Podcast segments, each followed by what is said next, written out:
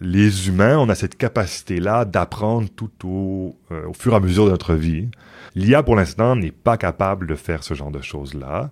Donc, si elle apprend une première base de données, que je lui montre une seconde base de données, elle risque de tout oublier ce qu'elle a appris dans le précédemment. Bonjour Laurent Charlin. Bonjour. Vous êtes membre académique principal à MILA, l'Institut québécois d'intelligence artificielle, où nous nous trouvons. Vous êtes professeur agrégé à HEC Montréal, titulaire d'une chaire en IA, spécialisée dans les, les systèmes d'apprentissage profond. Euh, nous sommes au cœur de cette euh, organisation qui s'appelle donc MILA. Ça voulait dire avant Montréal Institute for Learning Algorithms. Exactement. Ça. Euh, merci de me recevoir euh, au MILA. Qu'est-ce que c'est le MILA? Le MILA, donc, c'est à la base un institut de recherche, euh, un des plus grands instituts de recherche euh, universitaires en apprentissage automatique ou en intelligence artificielle. Maintenant, je pense qu'on dirait plutôt ça. Mhm. Euh, c'est en plus un organisme à but non lucratif euh, qui a pour mission de développer les talents en IA, qui a pour mission de s'assurer que le développement de l'IA se fait de manière responsable. Et donc, il y a un peu l'idée d'être un influenceur et puis d'être un peu, euh, disons, euh, en amont de certaines décisions qui pourraient être prises, de certaines idées qui pourraient être développées par le monde. Donc, pas tout à fait une idée de chien de garde, mais une idée d'un... Mais un petit peu quand même. Peut-être un petit peu Ouais. éventuellement si c'est le si ça nécessite d'être le cas, mais a priori au début c'était pas ça. Puis il y a aussi je pense l'idée de collaborer avec des gens et puis de développer pas juste des- de la recherche intéressante, mais aussi de s'assurer que les entreprises, par exemple québécoises, canadiennes et ailleurs dans le monde aussi, puissent utiliser les dernières avancées de l'intelligence artificielle. Il faut revenir un petit peu peut-être sur la, la, la création. Pourquoi est-ce que ça a été créé, cet organisme qui est, à ma connaissance, euh, euh, quasi unique au monde En tout cas, euh, c'est un, une structure, euh, un type de structure qui est assez rare. Oui, ouais, tout à fait, absolument, absolument. Je pense que quand on, quand ça a été développé au début, j'ai essayé par le moment de chercher d'autres exemples, même dans d'autres domaines d'instituts un peu similaires, pour essayer de m'en inspirer, de me dire comment ils font les choses, est-ce qu'on pourrait pas s'en inspirer. Euh, j'ai pas trouvé de d'exemples très de- d'instituts similaires. Donc, je pense que l'idée à la base, c'était d'essayer de fédérer certaines des ressources ou des forces qu'on avait à Montréal.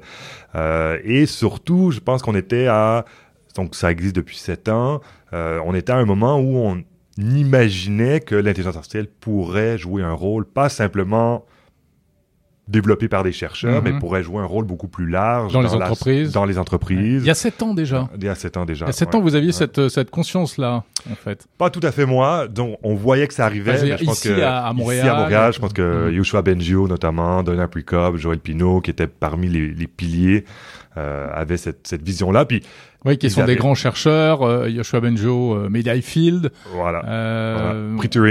Plutôt. euh, Oui, Pardon.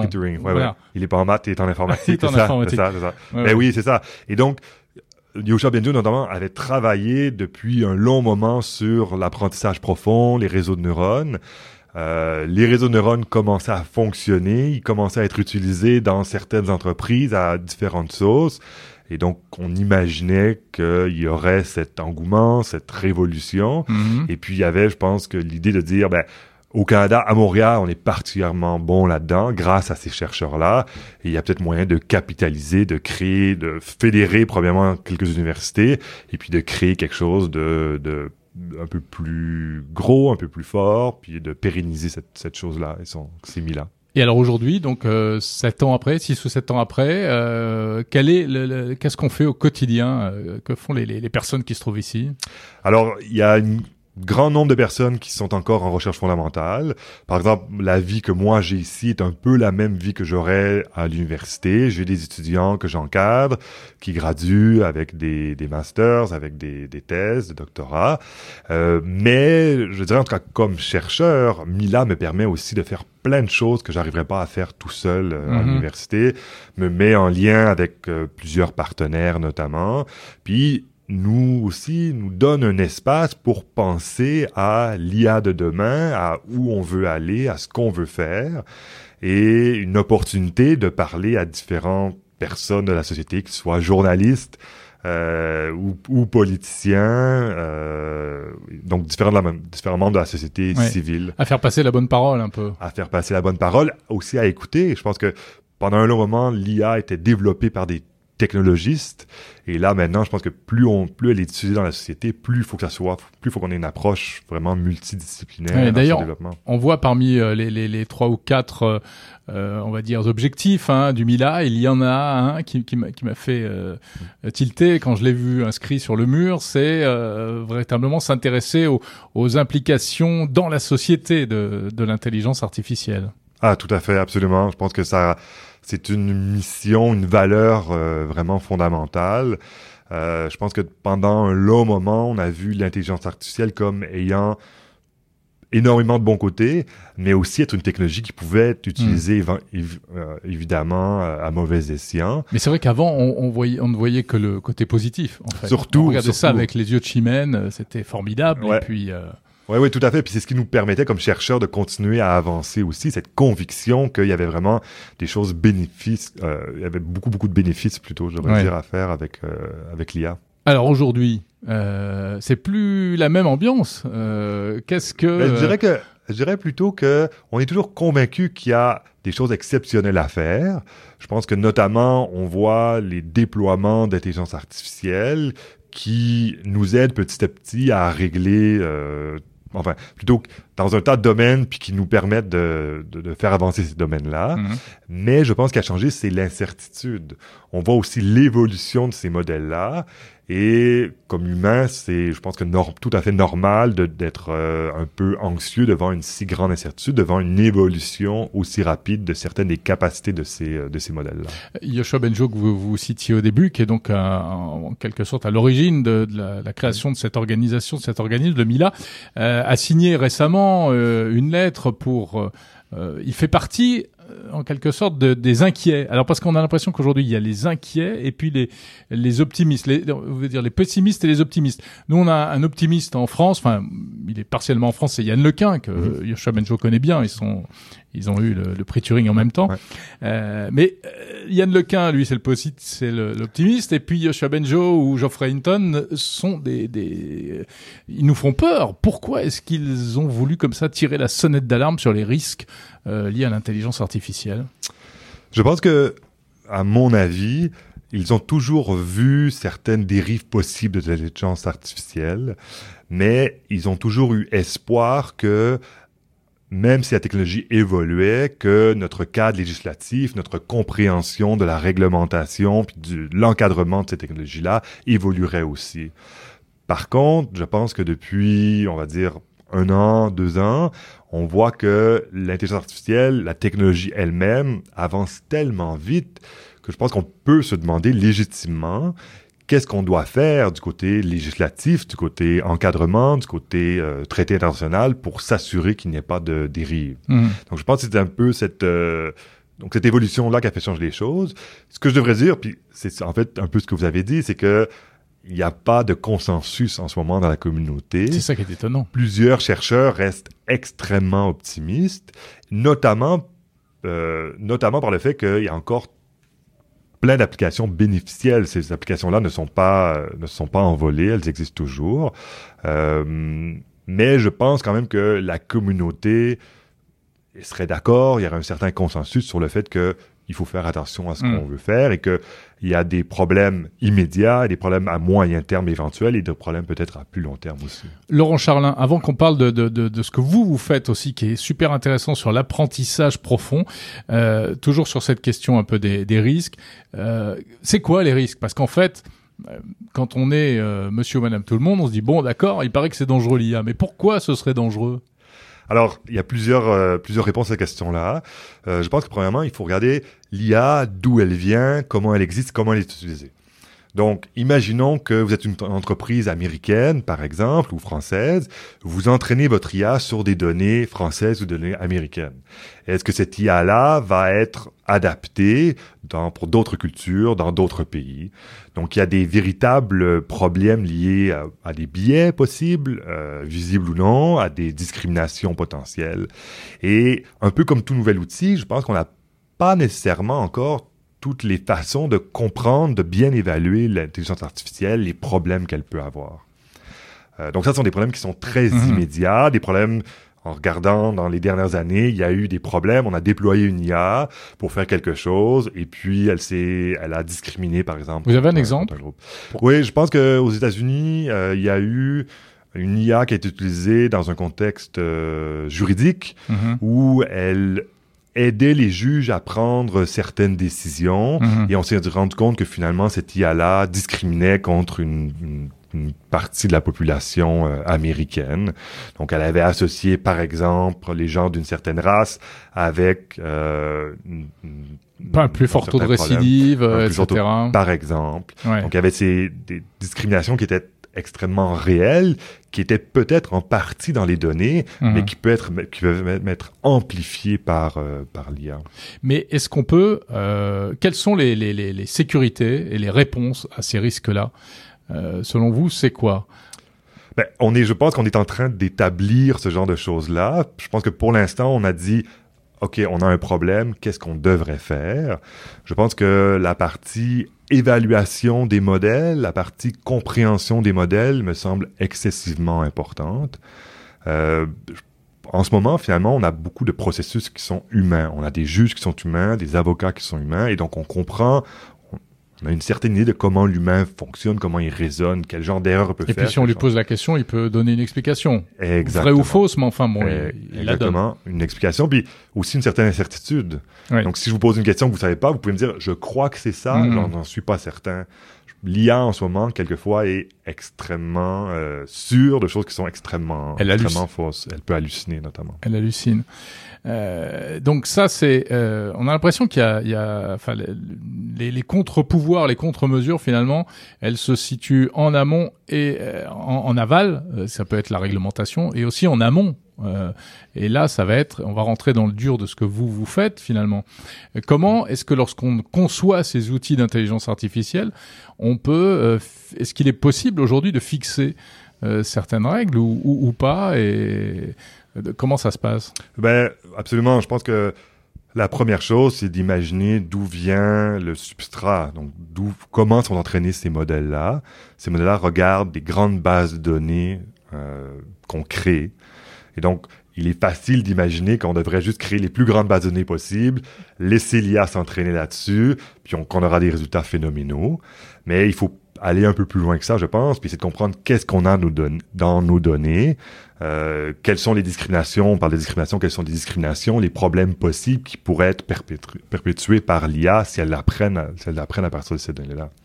Donc, c'est un problème qui semble simple. Si je vous dis, vous avez des données, vérifiez que dans les données, par exemple, il n'y a pas de Mm. problème dans ces données-là. Ça peut paraître une tâche relativement simple, mais imaginons que vous avez des terabytes et des terabytes de données. Comment s'assurer que ces données-là passent tous les tests qu'on veut, qu'on veut qu'ils fassent? Et c'est donc là qu'on peut imaginer que c'est une étape nécessaire, mais pas nécessairement suffisante, et qu'on peut aussi aller euh, en aval et s'assurer que l'IA, peu importe qu'elle a ingurgité, ce qu'elle a mangé, ne vous dit pas des choses qui sont mauvaises. Et c'est là un peu souvent ce qu'on appelle l'alignement. Donc l'alignement de l'IA avec la connaissance, la compréhension ou les désirs des, des humains. D'accord. Et ça, ça se passe à quel niveau? Au, au niveau de l'entraînement des IA Parce qu'on sait que les IA, ça, ça fonctionne en, en deux temps, en fait. D'abord, vous créez les outils, puis vous les entraînez, et puis ensuite, éventuellement, on les met sur le marché, ou enfin, en tout cas, on les applique à tel ou tel euh, cas, de, cas de figure. Mais l'alignement dont vous parlez, euh, pour qu'on comprenne bien, ça se passe quand Euh, Quand une IA est, est en service déjà dans une entreprise, ou il faut que ce soit fait avant? C'est souvent avant, Avant. mais après l'entraînement. Donc c'est vraiment une troisième étape intermédiaire. C'est un peu ce qui a été fait avec ChatGPT. C'est exactement ce qui a été fait avec ChatGPT et c'est pour ça notamment que ChatGPT semble donner des meilleures réponses Mhm. parce que on va dire ChatGPT sans trop anthropomorphiser donne des réponses qui sont plus humaines. Hmm. C'est un peu plus comme si on discutait avec un humain ou en tout cas c'est un modèle qu'on peut qu'on peut se faire. Encore une fois, il faut faire attention. C'est pas parce que ChatGPT nous répond bien à une question qu'il est nécessairement humain et qu'il aura les mêmes failles et les mêmes forces qu'un humain. Donc l'anthropo- l'anthropomorphisation, il faut y faire extrêmement attention. Ce qu'on a du mal à, enfin, ce que, que je pense encore beaucoup d'utilisateurs aujourd'hui ne réalisent pas, c'est que ces machines-là ne raisonnent pas, en fait. Exactement. Euh, ça, je pense, ça amène à des débats euh, philosophiques assez Ouais. rapidement. Qu'est-ce que ça Mm. veut dire raisonner? Qu'est-ce que ça veut dire comprendre? Euh, Il y a toujours cette expérience. Si j'ai toute la connaissance humaine dans mon bureau, vous posez, vous me posez une question, ça veut dire que si j'ai toute la connaissance humaine, je peux y répondre. Mais est-ce que ça veut dire que je la comprends ou non? Euh, On ne sait pas. Ce qu'on sait en ce moment, c'est que on a besoin de sav- de, de disons d'établir des protocoles pour évaluer les IA. C'est des choses qu'on fait pour les humains. Quand je forme, par exemple, un médecin, je l'évalue à la fin. Il y a des examens standardisés qui permettent au médecin ensuite de d'avoir le droit de pratique. Donc, on pourrait imaginer quelque chose d'un peu similaire pour les IA. Cette IA-là a passé tel examen, ce qui donne à cette IA-là le droit d'être utilisée dans tel, tel, tel contexte. Il faudrait des diplômes pour les IA. Par exemple, par exemple, donc, avec cérémonie de graduation à la fin. Euh, vous travaillez sur ces choses-là ici au Mila Oui, absolument, absolument. On travaille euh, beaucoup sur ces choses-là, mais donc chaque professeur à Mila, je vais dire, est à son agenda de recherche, peut travailler sur les questions qui l'intéressent, lui et ses étudiants, Mhm. euh, lui ou elle, pardon, et ses étudiants. Euh, après, il faut aussi voir qu'est-ce qu'on peut faire dans le milieu universitaire. Donc, pour l'instant, c'est l'art, ces grands modèles de langue, les LLM, euh, à la chat GPT, à la barre de, Google, ont besoin d'énormément de puissance de calcul, ont besoin d'énormes bases de données. Et donc, dans un cadre universitaire, c'est difficile d'entraîner à partir de zéro ces modèles-là. Oui, il faut de la data. Il faut des, Exactement. il faut des données. Exactement. Donc, on se concentre ou à évaluer certaines choses Mhm. Ouais. ou à les entraîner plus spécifiquement pour certaines phases, donc certaines tâches, pardon. Donc, c'est souvent ce qu'on appelle le fine-tuning. Donc, c'est un entraînement secondaire. Mhm. Et alors vous, Laurent Charlin, vous travaillez euh, particulièrement sur euh, la- l'entraînement dans le temps, c'est ça? Expliquez-nous ça. Exactement. Donc, ben, les humains, on a cette capacité-là d'apprendre tout au, euh, au fur et à mesure de notre vie. Euh, ce que je sais aujourd'hui, c'est une chose. Demain, j'apprendrai autre chose que j'ajouterai à ma base de connaissances. Mhm. Il est possible évidemment que j'oublie des choses, mais les choses que j'ai oubliées, c'est possible aussi que j'arrive à m'en souvenir beaucoup plus rapidement. Donc j'arrive à réacquérir ces connaissances que j'ai oubliées là. L'IA pour l'instant n'est pas capable de faire ce genre de choses-là. Donc si elle apprend une première base de données, que je lui montre une seconde base de données, elle risque de tout oublier ce qu'elle a appris dans le précédemment. Et donc on veut qu'il y ait des apprentissages qu'on appelle plus continus, qui soient donc incrémentaux, D'accord. euh, et quelquefois, c'est peut-être correct d'oublier, mais il faut savoir réapprendre les concepts importants rapidement. Pour, pour, enfin, je sais pas si, si, si on peut comprendre sans être un scientifique de haut vol, mais co- comment se fait-il qu'elle oublie comme ça? C'est-à-dire qu'elle remplace dans sa mémoire euh, les anciennes données par des nouvelles? C'est exactement ce qui se passe. Donc, on lui donne Et c'est pas une question de taille mémoire ou de, ou de, de sto- Pas simplement parce que ce que vous pouvez imaginer, c'est que quand vous ajoutez quelque chose, c'est pas simplement vous le rajoutez dans une autre partie de votre cerveau. C'est que votre cerveau euh, le rajoute à sa base de connaissances et donc le lie avec ce que je, ce qu'on connaît jusqu'à maintenant. Donc, si l'autobus était en retard hier, qui est encore en retard aujourd'hui, c'est pas juste, c'est pas deux informations complètement indépendantes. Je les lis, je me dis, ben, si ça fait deux jours qu'il est en retard, peut-être qu'il sera encore en retard demain, peut-être qu'il y a quelque chose d'autre qui Il y a un explique problème ce sur cette retard. ligne, Peut- euh, etc. Exactement, exactement. D'accord. Et donc, c'est cette capacité de raisonner, de rajouter au bon endroit, de faire les liens, euh, qui me permet, enfin, qui me permet d'être intelligent, de continuer à apprendre. Et c'est c'est faire des liens, faire ce genre de lien-là, faire ce transfert de connaissances, c'est ça, c'est ce que l'IA arrive pas à faire pour l'instant. Et on est, où en êtes-vous de, de, de vos recherches? Est-ce que vous arriverez un jour à, à, faire cette jonction? On l'espère, évidemment. Euh, je pense quand même une chose qui est assez importante, c'est que euh, l'humain, j'ai besoin d'apprendre de manière continue pour survivre. C'est-à-dire que si j'avais arrêté d'apprendre quand j'avais 10 ans, ben, j'aurais beaucoup de difficultés à fonctionner dans la société d'aujourd'hui. On peut imaginer que l'IA n'a pas du tout ce, problème, n'a pas du tout cette, euh, intention, ce désir. euh, et, donc, on, et c'est un des, un des problèmes. L'autre problème, je dirais, c'est que bien qu'on ait un bel exemple, nous l'humain, d'un système biologique qui arrive à faire ça, ça veut pas dire qu'on comprend comment notre cerveau, euh, notre cerveau fonctionne. Mm. Euh, donc les mécanismes exacts qui vont nous permettre de faire ça avec l'IA, on les cherche, euh, mais pour l'instant, je dirais qu'on ne les a pas encore trouvés. À, à vous écouter, on a l'impression qu'on est vraiment encore au, au, balbutiement, alors que bon, ChatGPT ou les IA génératives euh, d'images ou de musique nous paraissent déjà fabuleuses mais euh, on voit que les, les, chercheurs comme vous sont déjà dans l'étape d'après. Euh, avec encore beaucoup d'inconnus et avec encore des perspectives euh, euh décuplées finalement par rapport à ce qu'on connaît aujourd'hui. Absolument, c'est notre désir. Euh, disons que jusqu'à très récemment, on arrivait à faire des IA qui étaient excellentes sur une tâche ouais. très très précise. Mm -hmm. Donc, par exemple, reconnaître les objets dans un à l'extérieur ou à l'intérieur. Euh, maintenant, ce qu'on a vu, notamment avec ChatGPT, c'est une certaine diversification. On a des IA qui sont capables de pas juste faire une tâche très précise, mais qui arrivent à en faire plusieurs. Dans certains cas, il y en a quelques-unes sur lesquelles elles sont plutôt bonnes, d'autres peut-être sur lesquelles elles sont moins bonnes. Donc, il y a cette espèce d'effet de, de généralisation.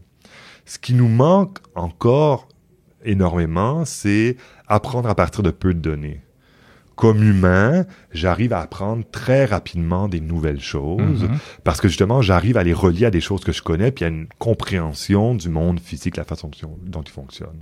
Donc, comme humain, j'ai pas besoin d'aller lire toutes les pages Internet pour comprendre le monde. Et puis, j'apprends de plus en plus vite au Et, fil des années. Exactement. Alors que ChatGPT, par exemple, a encore besoin, pour avoir une, cette espèce de base de connaissances, d'utiliser tout ça. Donc, c'est... On arrive déjà à des je trouve ChatGPT est déjà très impressionnant dans certaines de ses réponses, mais d'un autre côté très loin des capacités humaines. Puis son, la méthode d'apprentissage est aussi extrêmement différente. Ouais. Ce que vous décrivez, enfin l'IA qui, qui sera performante sur euh, dans tous les domaines ou dans de nombreux domaines, c'est la fameuse IA généraliste, c'est ce qu'on appelle une IA généraliste. Euh, c'est un mythe ou une, ce sera une réalité un jour? Pense que c'est une, une excellente question. On ne le sait, on ne le sait pas. On peut quand même imaginer qu'on aura des IA qui seront plus généralistes qu'aujourd'hui. Est-ce qu'elles le seront complètement ou pas? Est-ce qu'on voudra qu'elles le soient complètement? Est-ce qu'on voudra qu'elles puissent apprendre des choses complètement de manière autonome? Je pense que c'est là aussi qu'il y a des, il y a des questions euh, qui deviennent vite des questions de disons, existentielle, un, enfin, peu existentielle, un peu éthique aussi comme société. Ouais. Qu'est-ce qu'on veut faire? Comment on veut que l'IA nous aide comme société? C'est ça la, la, question fondamentale, je pense. Oui, mais en même temps, le train est déjà en marche. Est-ce qu'il n'est pas trop tard pour se poser ces questions-là? Euh, Je crois. C'est une, une bonne question, mais je crois pas. Je crois que comme individu, dans des sociétés démocratiques, c'est à nous collectivement d'imaginer ce qu'on veut faire. Euh, et si, par exemple, personne n'utilise ChatGPT parce que personne trouve que c'est pertinent, ben, ces compagnies-là vont devoir faire un peu, un peu autre chose. Ce qui n'est pas le cas, ce qui est plutôt l'inverse, puisque tout le monde se jette sur ChatGPT. Pour l'instant, tout à fait. Voilà, Absolument. puisque des, des, des, des, outils similaires sont intégrés euh, dans euh, les moteurs de recherche, Google, euh, Microsoft, etc. Est-ce que selon vous, c'est une bonne chose finalement de mettre ce type d'outils à la portée du plus grand nombre, à la portée de tout le monde? Ah, ça c'est une excellente question. Je ne le sais pas. Je vois clairement des avantages. Ouais. Euh, je pense que notamment, ça a permis à, à l'intelligence artificielle de devenir utile. Donc maintenant, comme vous l'avez dit, plein de gens l'utilisent tous les jours pour faire différentes tâches. Euh, je pense par contre que moi, comme chercheur universitaire, j'aimerais bien avoir une meilleure compréhension de ces systèmes-là avant de recommander qu'on les utilise tous. Mm. J'aimerais comprendre dans quel cas ils fonctionnent, j'aimerais comprendre dans quel cas ils ne fonctionnent pas. J'aimerais m'assurer que ils, ces outils-là seront accessibles au plus grand nombre de gens, peut-être. Puis j'aimerais qu'on ait une meilleure compréhension de où va-t-on avec ce, ce genre d'outils-là. Pour l'instant, j'ai l'impression que les gens qui mènent le jeu, il y a un petit nombre de de compagnies, mais un petit nombre d'individus fondamentalement qui mènent un peu, un peu ce jeu et qui décident un peu finalement d'où on va aller. Ce qui me rassure, c'est que je crois que ces compagnies-là, ces entités-là, sont ouvertes au dialogue euh, et même si on n'est pas nécessairement d'accord, on peut imaginer cheminer un peu tous ensemble comme ça. Mhm. Oui, parce que alors, euh, je reviens au, à Mila. Euh, parmi les, les, les, membres fondateurs ou les sponsors, on trouve des grands noms. Hein. Il y a Google, il y a Nvidia, il y a mhm. tous ces gens-là, Meta.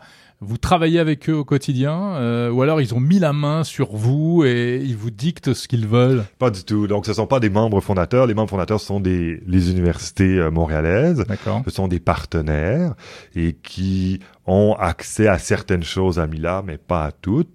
Euh, ce sont des partenaires avec quelquefois avec lesquels c'est extrêmement stimulant de discuter parce que justement, ils ont des grandes bases de données, des, des capacités computationnelles exceptionnelles.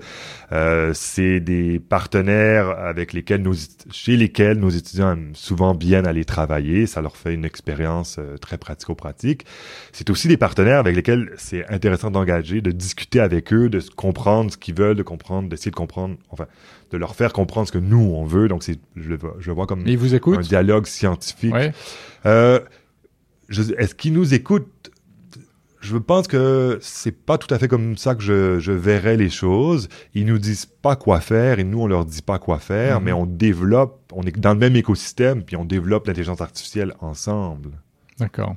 Mais parce que les inquiétudes euh, qu'on évoquait tout à l'heure, elles viennent peut-être de là aussi. Euh, c'est-à-dire que euh, l'IA devient aussi un produit mercantile, commercial. donc, est-ce qu'on va pas renouveler avec l'IA toutes les erreurs qui ont été faites, par exemple, avec les réseaux sociaux, avec ce type d'outils?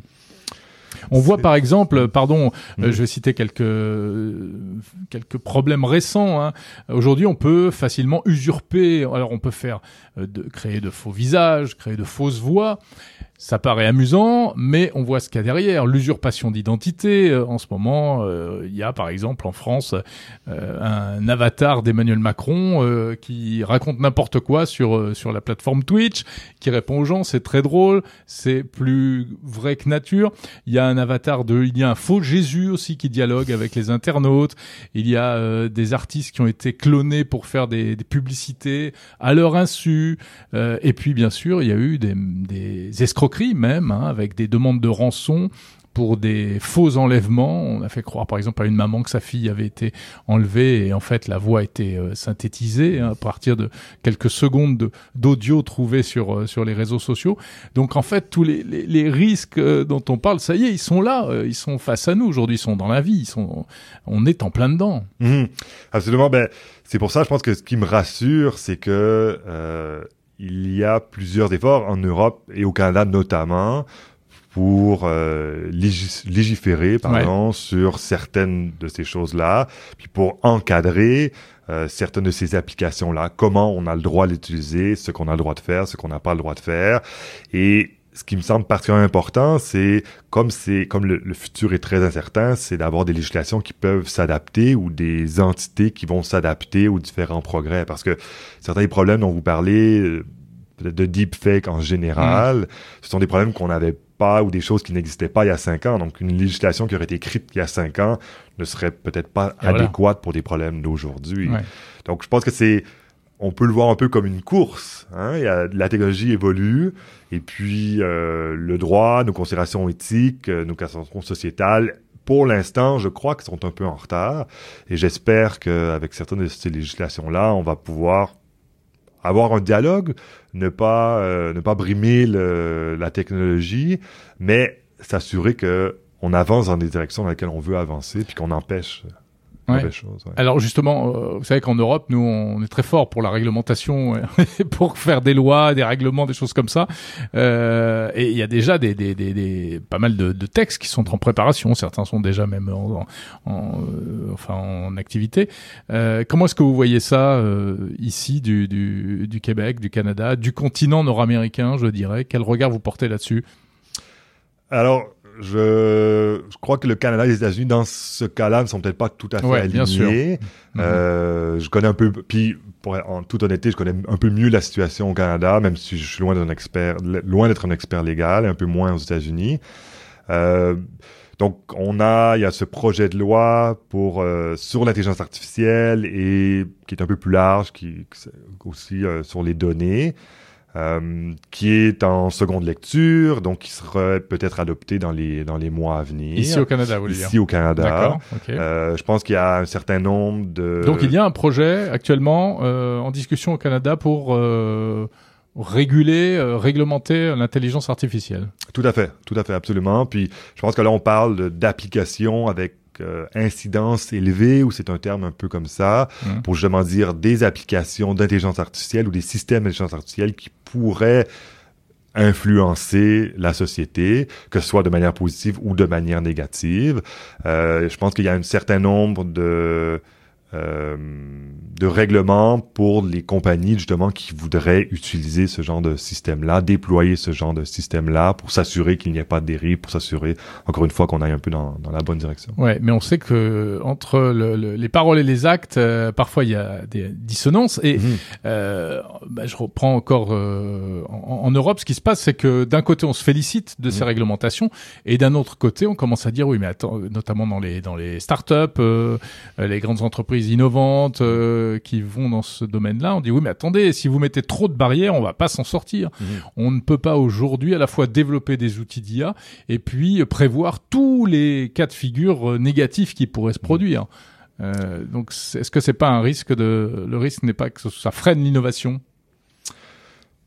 Peut-être, euh, je ne le sais pas. Je crois peut-être un peu naïvement qu'il y a une façon de bien faire les choses, de dire ben on va pas freiner l'innovation parce que c'est une innovation, mais on va s'assurer d'encadrer, de pousser l'innovation vers des choses qui vont être vraiment bénéfiques pour nous Hmm. tous. Ce débat a lieu ici aussi au, au Canada. Absolument, ouais. tout à fait, tout à fait, absolument. Comment Je- faire sans faire trop quoi? Je pense qu'au Canada, quand même, il y a eu, enfin, peut-être que je suis dans une bulle, mais j'ai eu l'impression, Bah, Comme tous les chercheurs, on vous, tous exi- les- on vous excuse, une bulle peut-être un peu mais vous n'avez pas euh, l'air.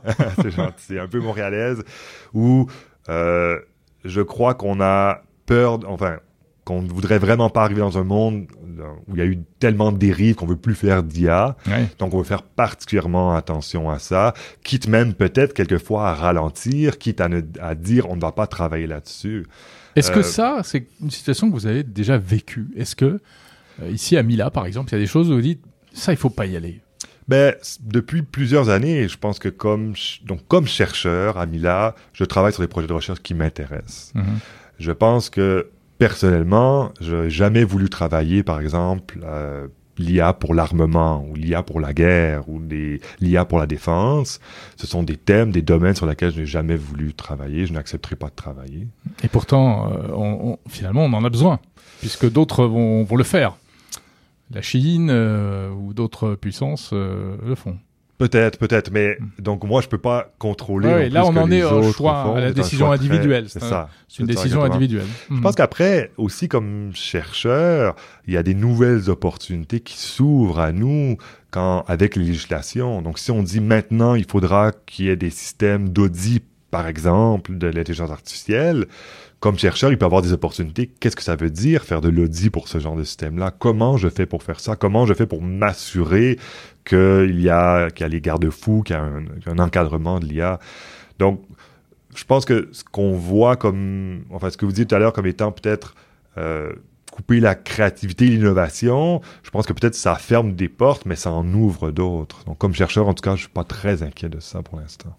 Merci beaucoup. Laurent Charlin, membre académique principal à MILA, l'Institut québécois d'intelligence artificielle, et professeur agrégé à HEC Montréal. Merci, merci, ça a été très plaisant.